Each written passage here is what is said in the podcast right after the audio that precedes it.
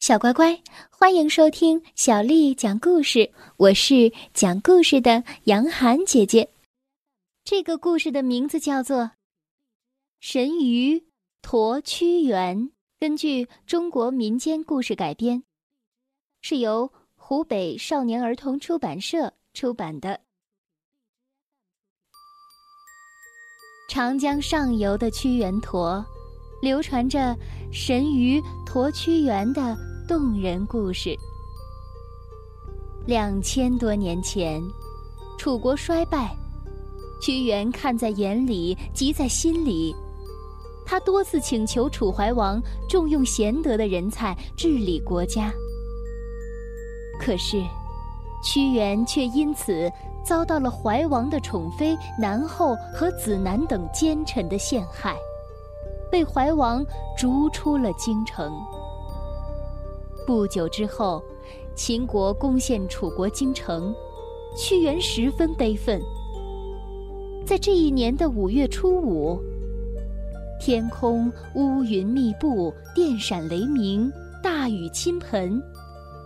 屈原忧伤的来到了汨罗江江边，纵身跳进了汹涌的波涛中。人们听说。屈原跳江身亡，连忙划着小船，冒着风雨，在江中争相打捞屈原的遗体。就这样，两天两夜过去了，谁也没有见到屈原的影子。岸边顿时哭声一片。第三天清晨。江面上突然射出了一道白光，亮光的地方，波涛翻滚，浪花四溅，人们感到十分的惊奇。这时，一个老船夫指着发光的地方，大喊一声：“快看呐，金色的神鱼！”大家抬眼望去，一条巨大的神鱼正驮着屈原。在波浪中翻滚前进，人们连忙驾着船朝神鱼划去，可是神鱼突然一摆尾巴，不见了。神鱼要把屈原带到哪儿去呢？一个老人说道：“我看那神鱼好像是朝着屈原的家乡归州游去的。”也许，他想将屈原的遗体送回家乡安葬吧。果然如老人所说，神鱼驮着屈原向湘江游去。湘江的水神湘君和湘夫人听说了此事，连忙命令神童、神女连夜准备迎接贵宾。第二天。神鱼来到湘江，湘君和湘夫人摆起香案祭奠屈原。看到屈原的遗体，他们忍不住心头悲伤，失声痛哭。湘君和湘夫人再三挽留神鱼多住几天，可是神鱼不想耽误行程，他婉言谢绝了他们的美意。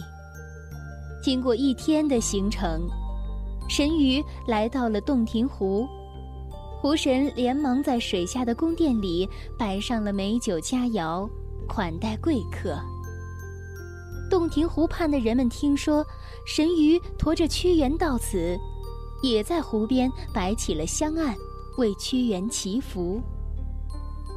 第二天清晨，洞庭湖上朝霞灿烂，波光粼粼。神鱼拜谢了神和两岸的人们，又驮着屈原出发了。谁知，神鱼刚刚离开湖心，湖上却突然刮起了阵阵的妖风，掀起了层层的恶浪。原来是一群狐妖水怪，打算抢走屈原的遗体。神鱼非常的生气，张开大口。吐出了一颗金光四射的镇妖宝珠来，妖怪们被镇妖宝珠照得头晕眼花，吓得钻进了恶浪中，再也不敢露面。就这样，神鱼驮着屈原，穿过八百里洞庭，游进了万里长江。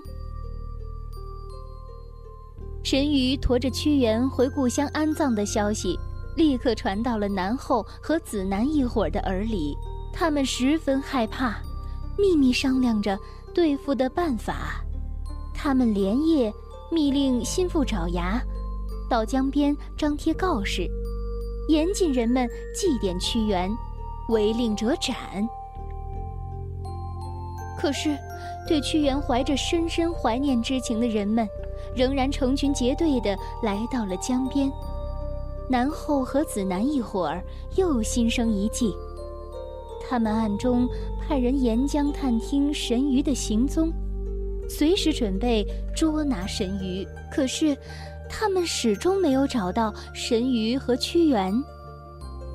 南后和子南一伙儿立刻命人招来一个妖道，要做法除掉神鱼。这一天，妖道在江边搭起了法坛，手持宝剑，念念有词，然后将宝剑突然抛向了空中。说时迟，那时快，宝剑立刻化作了一条巨蟒，腾空而起。巨蟒在空中翻腾盘旋。突然，他一头钻入江心，朝神鱼扑了过去。神鱼回头发现巨蟒追来，立即将屈原的遗体含在口中，并和巨蟒搏斗起来。霎时间，江水翻腾，白浪滔天。巨蟒张开了血盆大口，一口咬伤了神鱼的脊背，顿时。殷红的鲜血染红了江水，江里的鳌鲸、龟鲸、蚌鲸和虾鲸，见神鱼负了伤，纷纷赶来给神鱼助战。神鱼忍住剧痛，张开全身像利刃一般的鳞片，向巨蟒飞去。巨蟒躲闪不及，立刻被神鱼切成了几段。正在江边做法的妖道，哎呀一声，口吐鲜血，栽下了法坛。妖道顿时现出原形，原来他就是巨蟒的化身。神鱼继续驮着屈原向归州的方向游去，他穿过一股股急流，冲过一座座险滩，终于来到了险峻的。瀑布滩，岸边点点星火，照得江面一片通红。原来是前来迎接屈原遗体的人们。神鱼使出了全身的力气，冲过一个个漩涡，将屈原的遗体小心地放在一块礁石上，然后含泪而去。从此，这里便叫做屈原陀。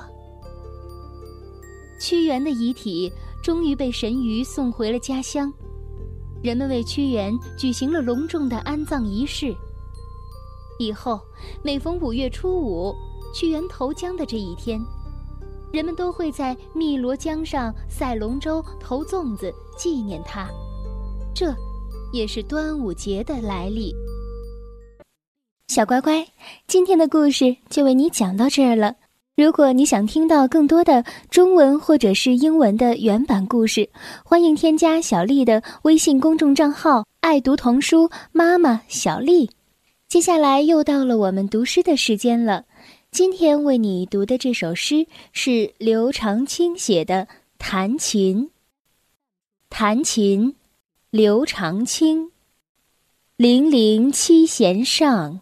静听松风寒，古调虽自爱，今人多不弹。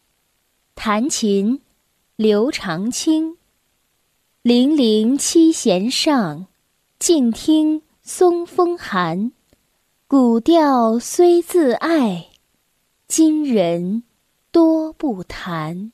弹琴，刘长卿。零零七弦上，静听松风寒。古调虽自爱，今人多不弹。小乖乖，晚安。